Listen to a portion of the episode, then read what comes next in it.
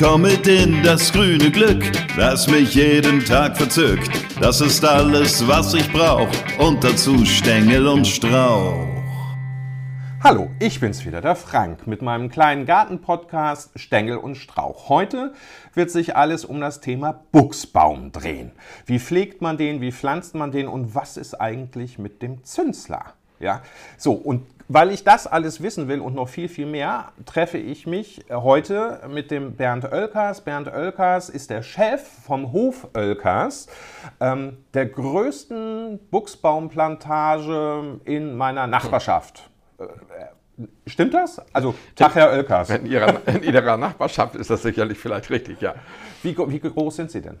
Ja, wir machen im Moment noch zwei Hektar Buxus in abnehmender, mit abnehmender Menge, aber wir bleiben dabei. Buxus ist ja so ein bisschen in Verruf geraten von wegen Zünsler, Pilz und, und, und. Aber es ist natürlich, hat ja Vorteile und auch Nachteile mit dem Buxus und er sieht immer noch schön grün aus. Ja, aber ah, ich möchte eigentlich nicht auf den Buchs verzichten. Nein, ich auch nicht, weil ich, äh, er treibt ja im Frühjahr einfach komplett äh, in einer Zeit, wird auf mal grün, wird dann auf mal wieder dunkel, kann geschnitten werden, treibt dann nochmal zu Johanni einen neuen Trieb und ist einfach das Jahr über immer schön grün.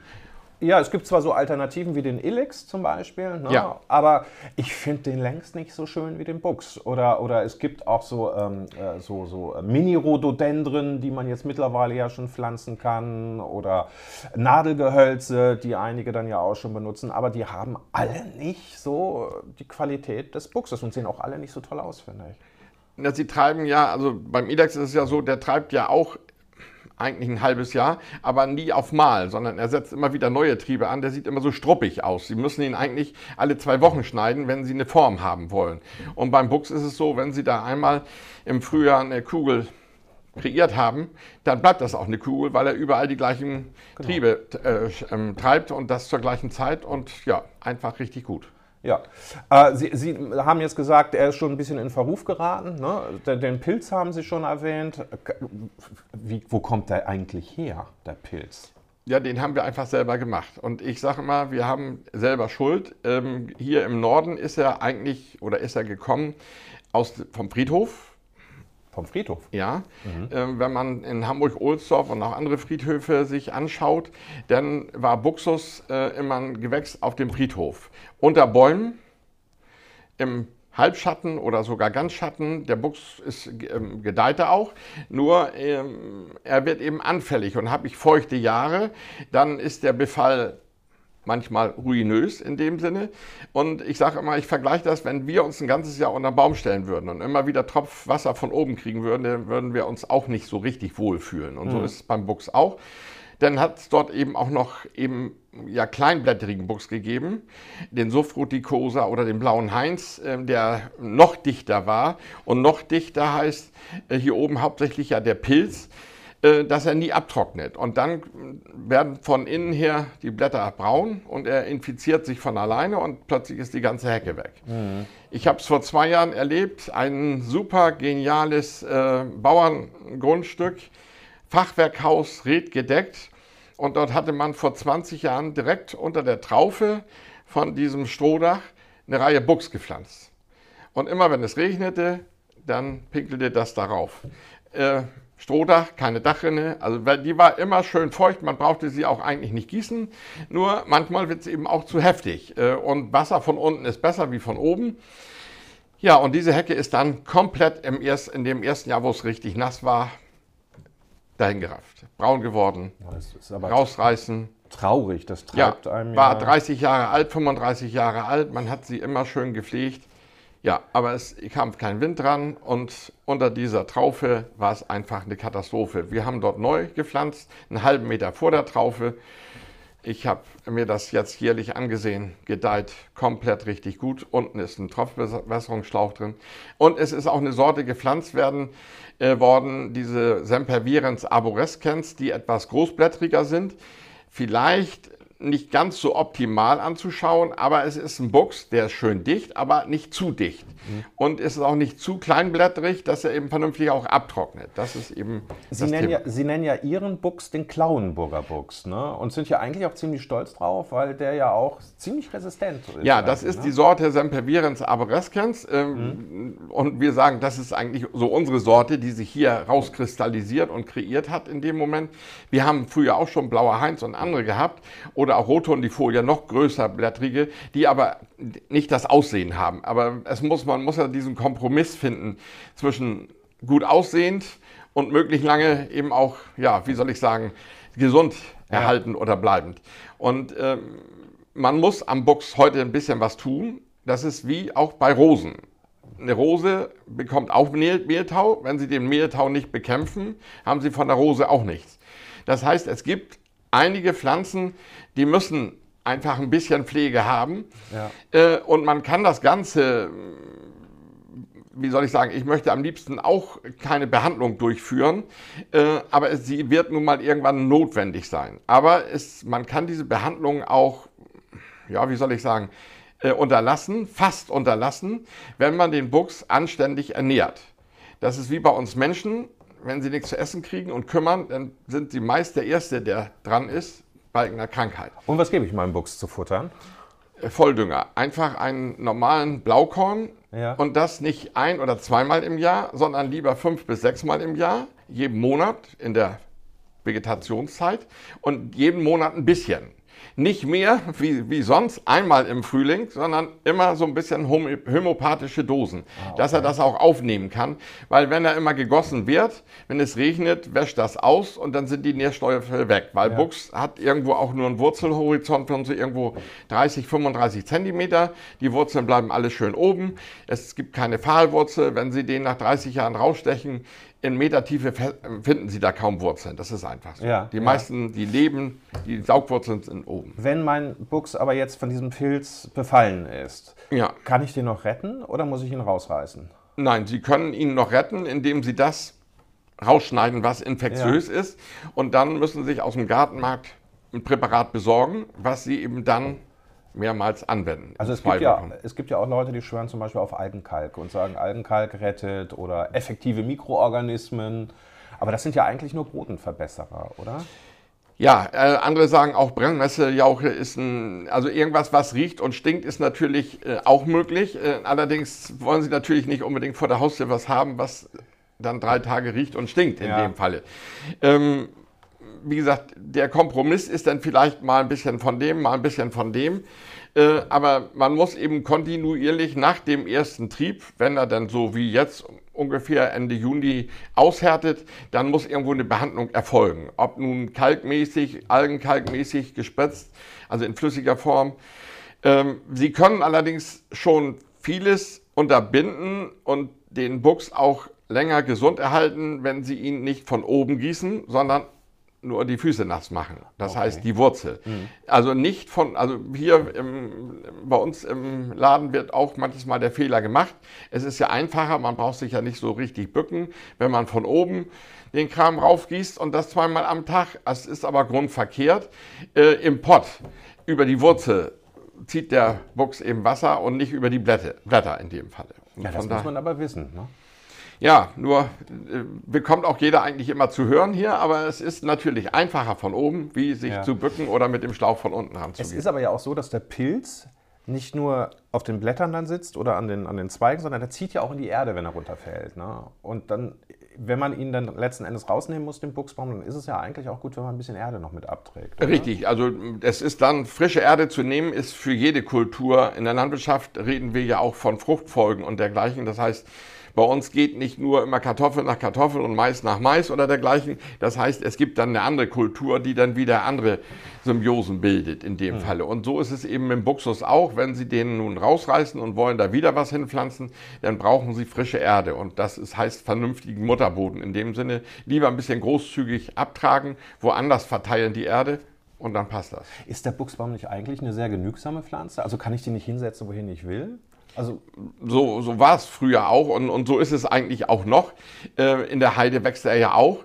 Ähm, wenn Sie dem Buchs sich selber überlassen und äh, Sie würden nicht gießen und Sie würden auch nicht schneiden, Sie würden ihn frei wachsen lassen, mhm. dann äh, wird er selten infiziert, weil dann wird, er hat ein helles Nadelkleid, ähm, bildet aber lange nicht so viel Blätter.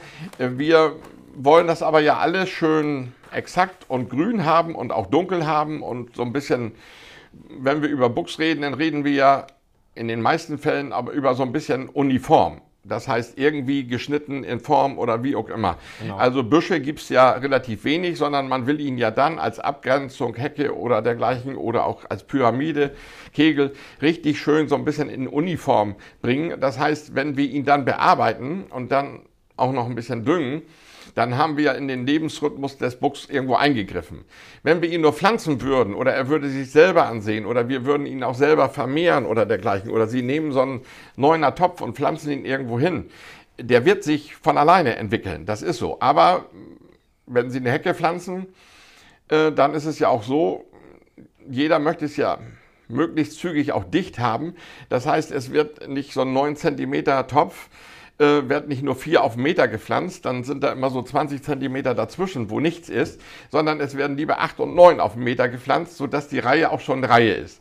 Nur wenn dieser Buchs dann gerade angewachsen ist, dann hat die Pflanze schon mit dem Nachbarn Kontakt, dann gibt es irgendwelche ja, Wunden, er kann sich nicht so richtig entwickeln und schon ja, neigt er natürlich so ein bisschen zum, ja, wie soll ich sagen, zumindest nicht so ganz optimal gedeihen. Das finde ich aber auch schon spannend zu wissen. Also wenn man eine Hecke pflanzen möchte, ein, eine Beeteinfassung mit diesen kleinen, ich sage jetzt mal Nuggets, ähm, dann soll man wie viel den Meter pflanzen? Na, wenn, wenn Sie jetzt einen Buchs, eine Hecke pflanzen und die ähm, Buchs sind irgendwo so 10, 12, 15 Zentimeter hoch, haben Sie auch einen Durchmesser von irgendwo so 10, 12 Zentimeter. Das heißt, Sie müssten irgendwo so 9 auf den Meter pflanzen, damit die dann schon ein bisschen dicht ist. Ja. Nur ein bisschen dicht heißt, beim nächsten Austrieb berühren die sich, wachsen schon so ein bisschen ineinander und können sich nicht so richtig ja, äh, ausbreiten. Besser wäre es, optimaler wäre es, wenn es nur vier oder fünf wären und die hätten noch ein Jahr mehr Luft. Aber dann ist es ja auf den ersten Blick in den ersten zwei Jahren keine Hecke, sondern entstehen da viele Solitärvögel, die sie erst als Hecke irgendwie schneiden müssten in dem Falle. Ja gut, da muss man halt ein bisschen Geduld haben als Gärtner, aber das, äh, Geduld sollte ja, ja, eigentlich die erste Tugend des Gärtners sein. Ne? Ja, aber wenn jemand äh, neu baut, äh, einzieht, dann soll es ja eigentlich am zweiten Jahr schon irgendwie ein bisschen gewachsen aus oder bewachsen aussehen und nicht unbedingt so, als wenn wir gerade da nun, äh, ja... Mhm Sichtschutz und, und, und. Was ich aber auch faszinierend finde, ist eben, Sie sprachen gerade schon über den Boden, dass der Buck sich sowohl im sandigen, eher sandigen Boden zu Hause fühlt, aber auch im lehmigen Boden. Ja. Ne? Also, dass der da auch wirklich alles verträgt und auch vom Wetter her. Ne? Also, der verträgt ja das windige Plätzchen genauso wie das sonnige Plätzchen. Also, eine pflegeleichtere Pflanze könnte es eigentlich nicht geben, wenn es nicht diesen blöden Pilz gäbe. Pilz und den Zünstler geben würde. Also der Zünstler ist hier oben ja noch nicht so verbreitet. Der kommt mir aus dem Süden, aus den warmen Regionen. Ähm, und hier oben, also rund um Hamburg, gibt es den Pilz, also den Zünstler eigentlich weniger. Äh, lediglich dort, wo er eben aus diesen Friedhofsbereichen äh, rangetragen wird. Ich habe da ganz großes Glück gehabt. Äh, meine Eltern sind vor, also mein Vater ist vor zwei oder drei Jahren gestorben und ich habe dann aus dem Grundstück habe ich mir auch Buchsbaumkugeln mitgenommen, die meine Mutter mal angepflanzt und gezüchtet hatte, gezogen hatte, nicht gezüchtet, gezogen hatte. So und die habe ich schön in Töpfe gepackt, habe die mit nach Jesteburg genommen, und dann wieder auf die Terrasse erstmal gestellt und geguckt. Und irgendwann habe ich mich gewundert, dass an diesen Zweigen keine Blätter mehr sind. Also kaum noch. Und dann habe ich da mal reingeguckt, da waren da diese lauter, diese kleinen Raupen drin. Mhm. Der Zünsler eben. So hätte ich ihn fast nach Jesteburg eingeschleppt, den Zünsler, habe aber dann schnell meine Plastiktüten drüber gemacht und habe das Zeug dann entsorgt auf der Müllkippe, ne? mhm. allerdings im Hausmüll. Ne? Also das geht, also er ist teilweise schon da, Bad Zwischenahn hat er ja schon erreicht, aber bei uns macht der Zünsler im Moment noch. Ähm er wird natürlich, der, der kommt nicht von alleine hierher. Das ist wie, wie man sagt im Moment, also ich habe da gerade mit zu tun, äh, mit dieser afrikanischen Schweinepestgeschichte, die, die läuft hier nicht her, die wird hierher gefahren. So, und so ist es auch. Es gibt ja Pflanzen, die kommen aus Italien, aus warmen Gefilden, die werden dort unten mehr oder weniger äh, warm vermehrt. Die kommen aus Gewächshäusern und diese Pflanzen werden hier importiert, ähm, werden hier ausgepflanzt. Die sind diese die sind einfach nicht so robust, wenn die warm vermehrt sind. Aber besser ist es, es ist ein Buchs, der ist hier ausgepflanzt in dem Sinne, als veredelt in dem Sinne, wird hier aufgezogen, hat hier schon mal einen Winter in der Baumschule mitgemacht und wird dann bei Ihnen, bei mir auf der Fläche ausgepflanzt. Der hält wesentlich länger durch, weil der ist robuster im Ganzen. Ja. Aber vom Zünsler wird er trotzdem platt gemacht im Zweifelsfall, ne? Aber nicht so schnell wie diese warmvermehrten. Das ist einfach so. Ach also so. es gibt im Moment auch Jungpflanzen, die können Sie hier in verschiedenen Centern auch pflanzen. Die sind unheimlich günstig. Die sind aber, wie gesagt, importiert, warm vermehrt. Das ist eben das Problem. Wir werden ja auch oft gefragt, warum kostet euer Buchs hier das und das, da und da kosten sie nur die Hälfte. Da ist eben der Unterschied. Das ist so ein bisschen. Wobei ich aber ehrlich sagen muss, wenn ich jetzt hier sechs kleine Buchsbäumchen auf dem Hof Oelkers in Wenzendorf kaufe, ist das nicht teurer, als wenn ich ein Sixpack bei Obi kaufe. Ja, und oft sind sie auch etwas größer noch Und und, etwas, etwas voluminöser, weil sie eben mindestens ein halbes Jahr älter sind in dem Ja. Sinne. Aber ist das nicht eigentlich traurig, dass Sie da die Produktion von Buchsbaum jetzt zurückfahren müssen? Weil eigentlich sind Sie ja bekannt dafür. Ja, aber wenn der Absatz nicht mehr so da ist und viele dann auch ein Pech gehabt haben, also wir haben ja Kunden, die, die schwören da drauf und die machen es auch weiter, äh, aber es sind eben auch viele, die sagen, oh nee, Buchs. Ja. Ist der Absatz so rapide eingebrochen? Der Absatz ist schon rapide eingebrochen, ja. Boah. Also er Buchs wird auch, also die, diese warmvermehrten werden auch manches Mal zu, zu Schleuderpreisen angeboten, gerade die kleinen Kugeln dann. Ähm, viele Kunden sagen auch, ich halt, stell den vor, der, vor die Haustür zwei Stück, die halten so acht Wochen, ein Vierteljahr durch und dann kommen sie eben wieder weg. Also das ist so ein Artikel geworden, ähnlich wie auch eine, eine, eine Pflanze, eine, eine, eine Topfpflanze, eine gewisse Zeit und dann wieder, wieder weg. Früher war ein Buchs einfach so ein Ding fürs Leben. Ja, so sehe ich das eigentlich auch. Also, Und ich kenne Buchs, die haben Durchmesser von zwei Metern und mehr. ja, so sah es äh, bei meinen Eltern auch Ja, aus. und die muss man natürlich auch ja, Pflegen. Ne? pflegen. So, ähm, aber was kann ich denn gegen den Zünsler unternehmen? Außer, dass ich jetzt die richtigen Pflanzen setze, die er vielleicht nicht futtern mag. Naja, sie, wie gesagt, zum Gartenmarkt gehen und dort sich Präparate besorgen, die, wachs, die wechseln auch äh, öfter, ähm, die eben gegen den Zünsler und auch gegen den Pilz sind zwei Präparate, vielleicht auch mal so ein Kombipräparat probieren. Und es geht eben auch mit, mit Kalk, mit vernünftiger Düngung. Also mh, gegen den Zünsler, also es gibt ja diese Zünslerfallen zum Beispiel, ne, wo diese Schmetterlinge dann, also diese Motten oder was das dann da ist, reinfliegen sollen. Ne? Ähm, da halte ich ja nicht so viel von, weil da habe ich bisher nur Pech mit gehabt. Ähm, das Einzige, was ja wirklich nur zu helfen scheint in dem Fall, ist dann Chemie. Ne? Also da kommen wir da nicht drum rum. Also biologisch können wir dem nicht an den Kragen. Zumindest nicht gänzlich. Und wenn die befallen sind, dann kommen sie nicht umzu. Das ist aber mein Vergleich mit der Rose. Ja. So ist es einfach. Und es gibt ja auch diese, ähm, eine ganz klare Geschichte. Wir haben ja diese Wollläuse. Buchs hat irgendwann so Ende Juni, Anfang Juli, ähnlich wie eine Buchenhecke, so richtig schöne weiße Pusteln da drauf. Äh, das können Sie ganz schnell alleine regeln, indem Sie den Buchs nur jede Woche, das ist eigentlich nur so, eine, so ein Zeitfenster von so 10, 14 Tagen, alle zwei, drei Tage einmal so richtig schön ausklopfen. Dann fallen die alle runter, dann haben sie richtig schön backige, honige Hände, aber dann sitzt er nicht mehr im Buchs, macht keinen Schaden mehr und fertig. Kann ich denn Buchs das ganze Jahr über pflanzen oder gibt es da auch nur so eine Pflanzzeit, Herbst, Frühjahr? Oder Im Grunde können Sie Buchs das ganze Jahr pflanzen, weil wir haben ihn im Container ja hier stehen. Äh, aber es empfiehlt sich natürlich im Sommer, in der hochwarmen Zeit, nicht unbedingt zu pflanzen, weil Sie müssen einfach mehr, mehr gießen und dergleichen. Im Moment ist so diese Pflanzzeit Juni schwierig, weil der neue Trieb ist da äh, und er würde dann möglicherweise auch welk werden, wenn Sie ihn jetzt dann auf dem Topf rausholen und in die Erde reinsetzen. Bis er da dann wieder Fuß fasst und das Umland so ein bisschen mit der Wurzel erkundet, dauert es eigentlich zwei, drei Wochen. Und so viel können Sie gar nicht gießen, dann ist der Trieb schon so ein bisschen welk. Also ich würde schon irgendwo wieder bis Ende August dann warten. Also in diesen Monaten von Mitte Juni bis irgendwo halben August ein bisschen vorsichtig, danach kein Problem.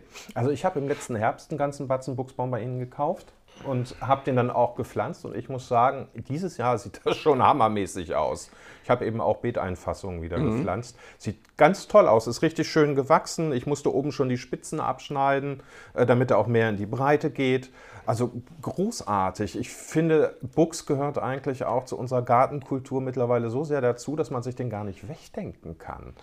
Also Früher wurde ja in den Bauerngärten immer eine Umfassung mit Buchs gepflanzt ja. und dann wurde dort Gemüse gepflanzt in die Beete. Und äh, Buchs war dann mehr oder weniger auch derjenige, der die, ja, wie soll ich sagen, die Problem, äh, ja, Sachen von den äh, Gemüsepflanzen abgehalten hat. Da gab es keine, äh, keine Würmer, keine dies und jenes, weil Buchs riecht natürlich oder so ein bisschen riecht es ja nach Katzenausscheidung. Äh, wenn Sie in einem Auto fahren, dann äh, ist es ja doch nicht so ganz angenehm. Äh, aber das ist eben nicht für uns Menschen im Garten so riechend, sage ich jetzt mal so, sondern mehr für eben andere äh, Gewächse auch. Und Buchs hat schon, also ja, ich kann es nur sagen, für uns ist das immer noch so, dass Mhm. Mir haben zwei Imkerinnen, zwei Imkerinnen erzählt, dass äh, der Buchsbaum auch blüht also so kleine Blüten hat und dass das äh, die Bienen, also die Bienen gehen da sehr gerne ran und, ja. und naschen denen dann auch gerne den, äh, die Pollen oder was sie sich dann da rausholen. Also der Buchs hat nicht nur die Funktion, Beete zu schützen und Garten zu strukturieren und ähm, auch im Winter ja schön aussehen zu lassen, sondern er tut auch was für Insekten.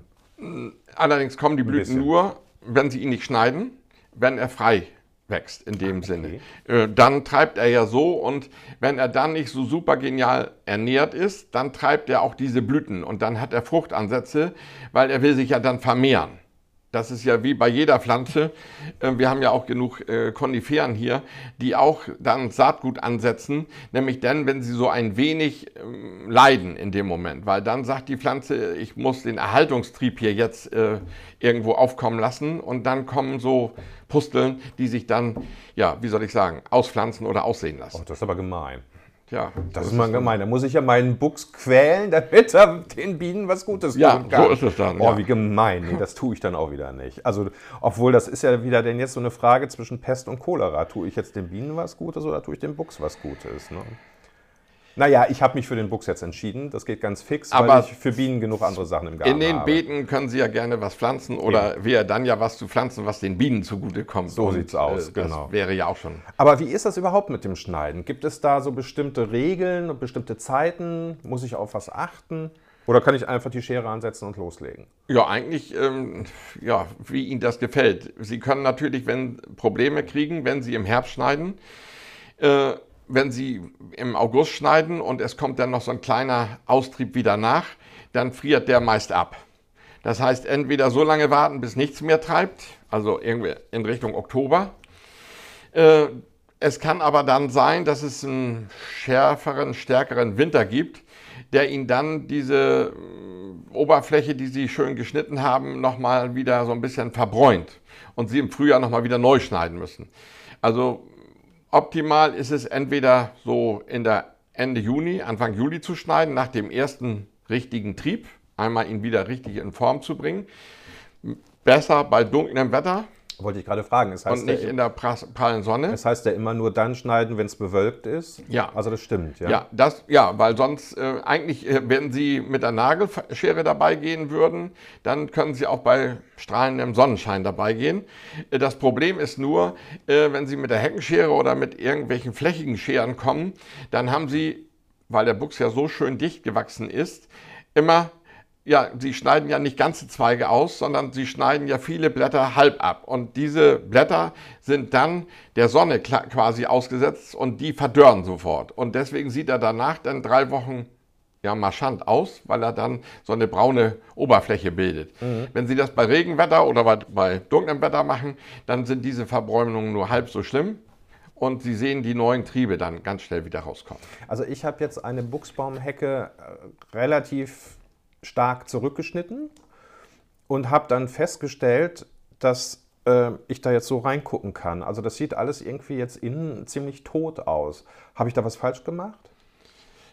ist so ohne Bild äh, schlecht zu, so. äh, zu sehen. Ähm, also wenn da noch grüne Blätter dran sind, dann treibt er auch irgendwie wieder aus. aber das es dauert dann möglicherweise mehr wie einen Austrieb, sondern vielleicht zwei Vegetationsperioden, bis er wieder richtig schick ist in dem Moment. Also man sollte jetzt auch nicht zu drastisch zurückschneiden. Nein, also ins Totholz dürfen Sie nicht gehen, weil dann kommt von unten nichts mehr nach. Dann haben Sie ihn äh, erstmal umgelegt in dem Sinne. Aber Sie können auch Buchs theoretisch bis auf fast den Wurzelstock runterschneiden. Er kommt irgendwie von unten wieder hoch, aber er braucht natürlich eine ganze längere Zeit, bis er eben, ja, Das stimmt, so ein Exemplar habe ich, nämlich- so ein Exemplar habe ich nämlich auch bei mir im Garten, das stimmt. Das habe ich, das steht zu nah an meiner Weihnachtstanne. Und deswegen habe ich den eigentlich mal so ratzekal da so weggeschnitten, so einen, so einen Halbkreis reingeschnitten, damit die Tannenzweige da in Ruhe wachsen können für meine Weihnachtsbeleuchtung. Nö, der ist jetzt schon wieder richtig hochgekommen. Ja. Allerdings haben Sie vollkommen recht, das dauert dann ein bisschen. Das hat wirklich äh, drei Jahre gedauert, vier Jahre gedauert, bis der wieder Leben Gut, und wenn hat. das die Frontseite ist des Gartens, dann wollen Sie nicht drei Jahre eben Nee. immer um diesen Fleck hin umzugehen, sondern er soll eben bildlich ja immer.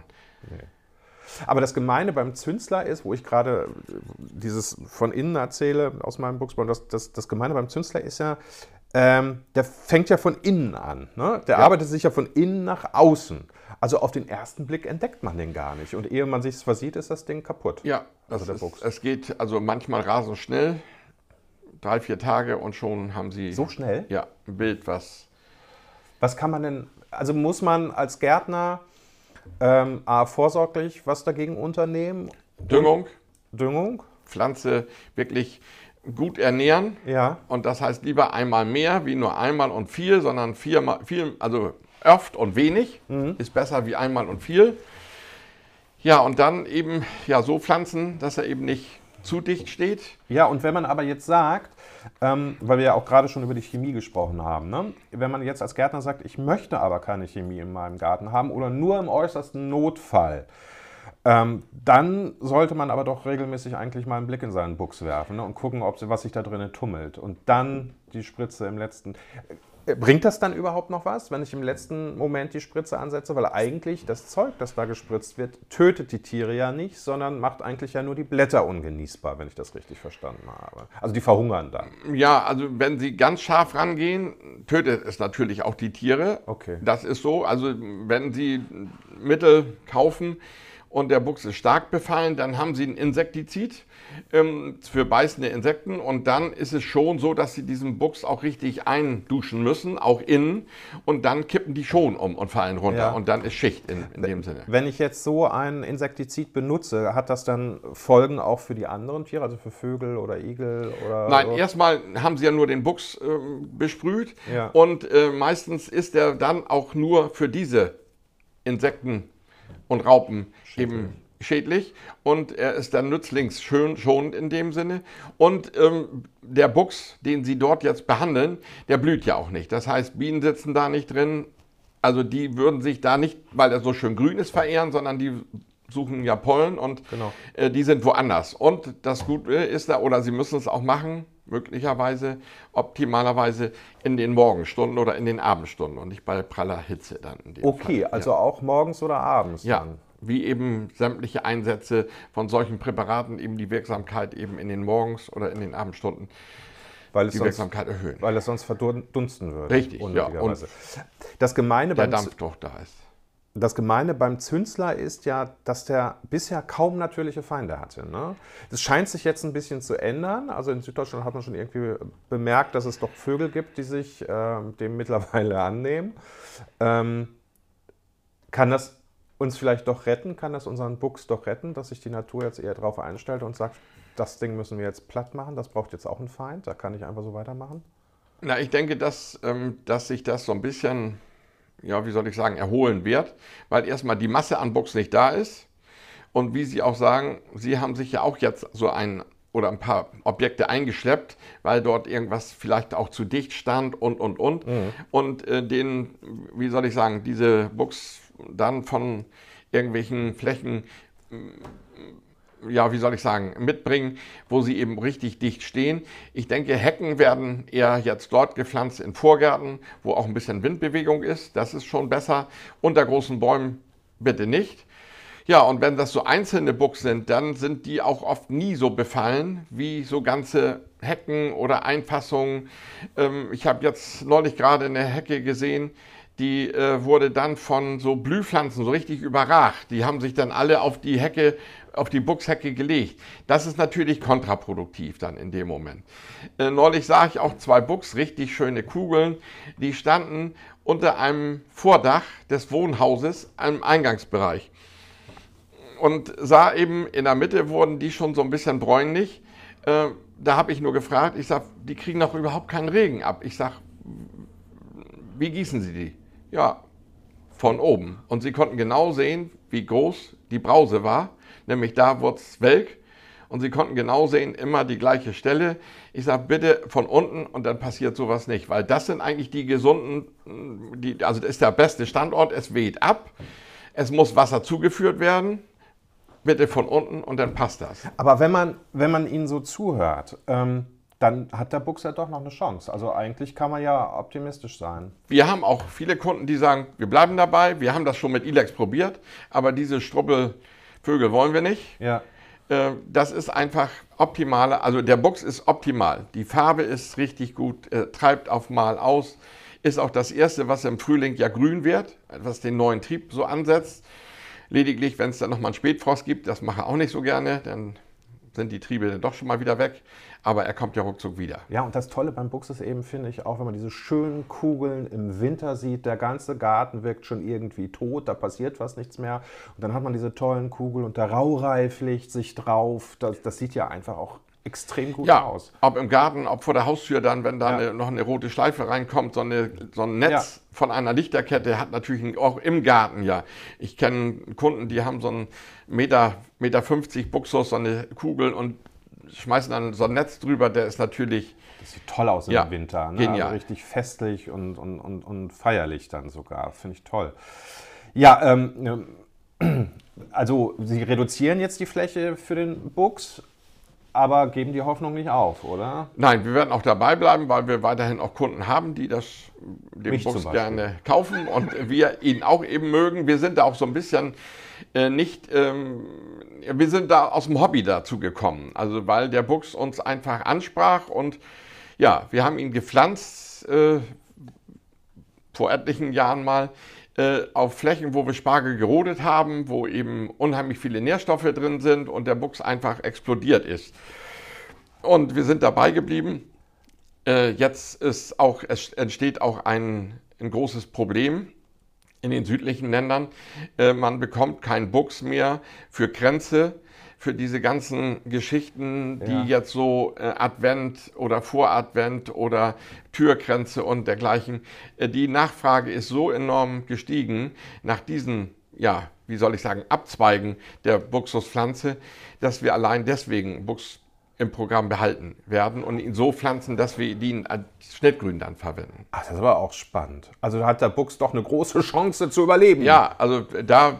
In da, welcher Form auch immer. Da wird er einfach benötigt, das ist so. Und, das ist äh, ja wie beim Holz, beim Bauholz. Das wird ja gerade auch tierisch benötigt und ja. von den Amis weggekauft. Und hier ist es dann der Buchs. Sind es die Buchsblätter? Nee, großartig. Ja, Herr Oelkers, vielen Dank für das Gespräch und kann nur noch mal erzählen, dass ich heute auf dem Hof Oelkers in, im niedersächsischen Wenzensdorf, Wenzendorf, Wenzen oder Wenzensdorf? Wenzen. Wenzendorf gewesen bin. Boah, deutsche Sprache, schwere Sprache, also im niedersächsischen Wenzendorf gewesen bin. Äh, wer einmal Lust hat, der soll sich dahin zu diesem Hof Oelkers gerne auf den Weg machen. Es gibt da auch ein tolles Café, einen tollen Shop, in dem man wirklich niedliche Sachen kaufen kann. Und es gibt natürlich die tollsten Buchsbäume, die man von hier mitnehmen kann. In diesem Sinne sage ich vielen Dank, Herr Oelkers, für das tolle Gespräch und für die vielen, vielen Tipps. Und euch sage ich bis zum nächsten Mal. Tschüss!